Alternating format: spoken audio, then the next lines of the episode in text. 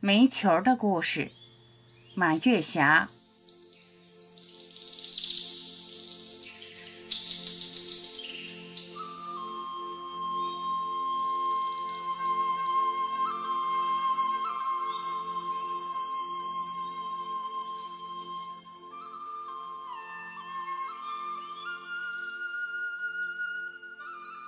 朋友送给女儿家一只猫，朋友说。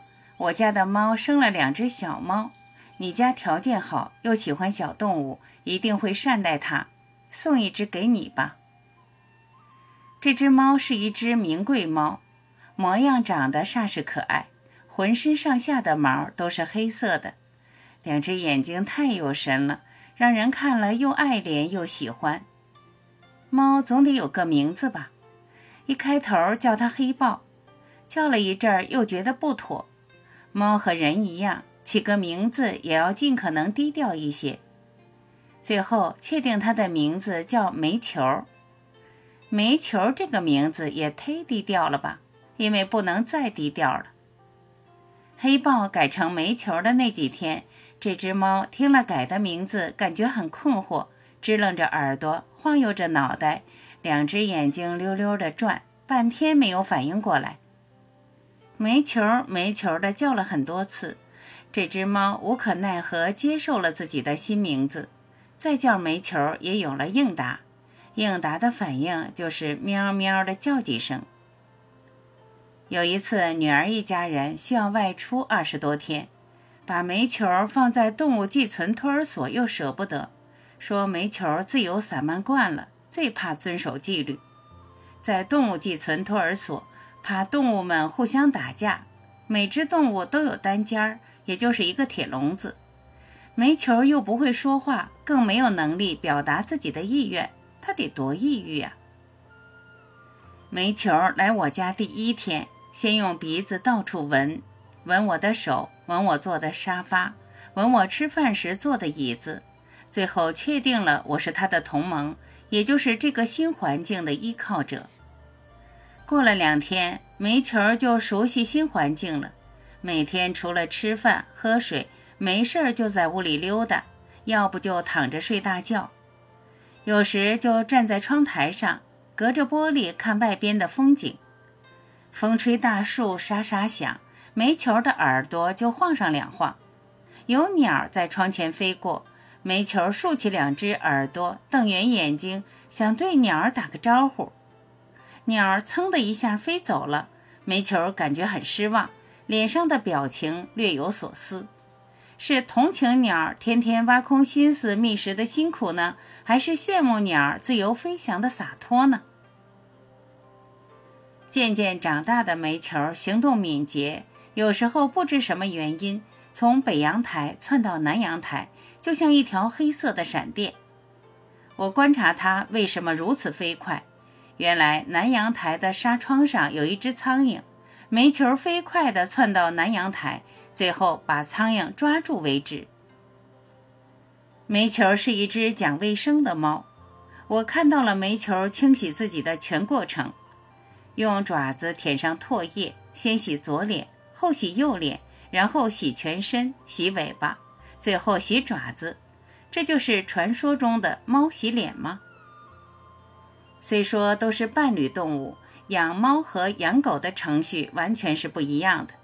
我家邻居养了一只狗，每天得上外边遛它，还得定时给它洗澡。养猫呢，不用遛，洗澡也不麻烦主人，但有一个麻烦事儿，每天得从猫砂盆里给它清理垃圾，也够麻烦的。煤球渐渐长大，女儿开始教它说话了。一遍一遍地教他喊妈妈，然后再一遍一遍地教他喊姥姥。煤球是个好学生，无可奈何，摇头晃脑的一遍一遍地练习发声，但效果不佳。那天，女儿在手机上给我发来一个视频，女儿正在厨房的水池子上洗鱼。鱼有两个用途，比较大的鱼煎着吃，比较小的鱼给煤球改善伙食。煤球坐在厨房的台面上，静静地等着开饭，馋得直舔舌头，就像小孩等着妈妈冲奶粉。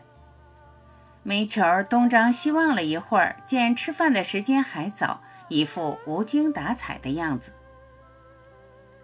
女儿一边拾掇着鱼，一边训练煤球，说：“煤球。”煤球懒洋洋的喵了一声，当做答应。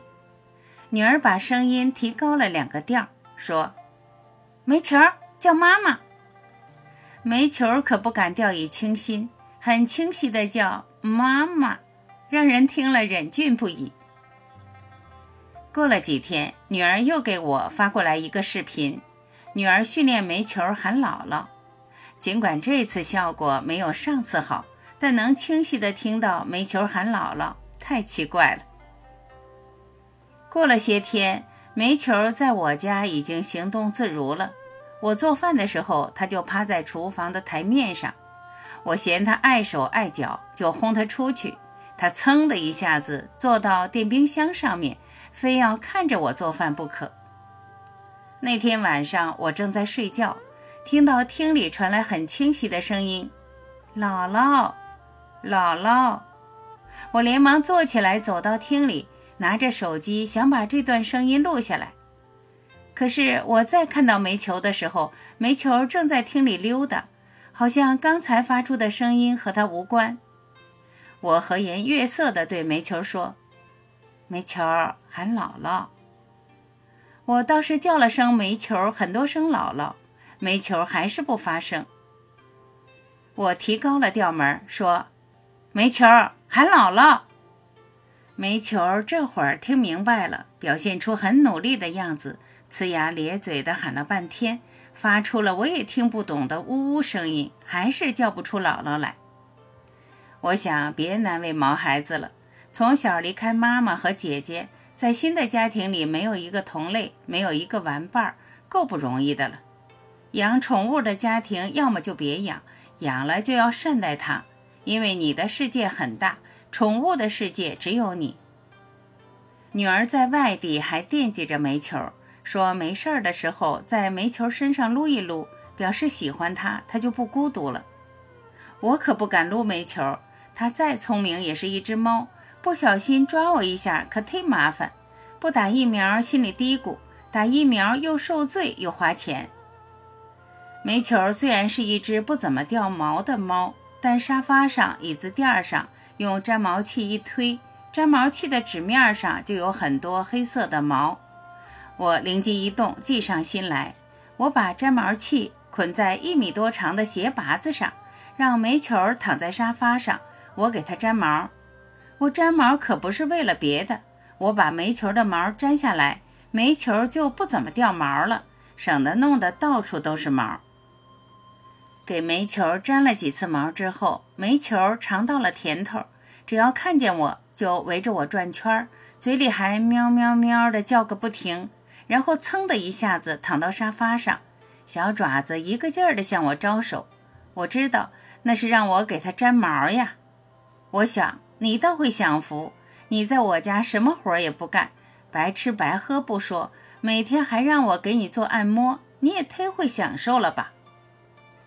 二十多天很快过去了，女儿一家来接煤球，煤球兴奋地围着女儿转圈儿，一个劲儿地喊妈妈妈，就像孩子见到了久别的亲人。女儿说：“煤球在咱家听话吗？”我说：“咱试一下。”我命令煤球躺在沙发上，煤球还以为我给它粘毛呢，飞快地躺在沙发上，把黑色的大肚皮都亮出来，表演了好几次，引得我们哈哈大笑。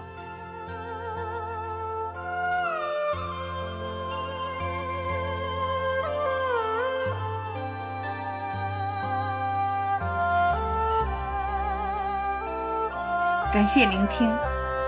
我是婉琪，再会。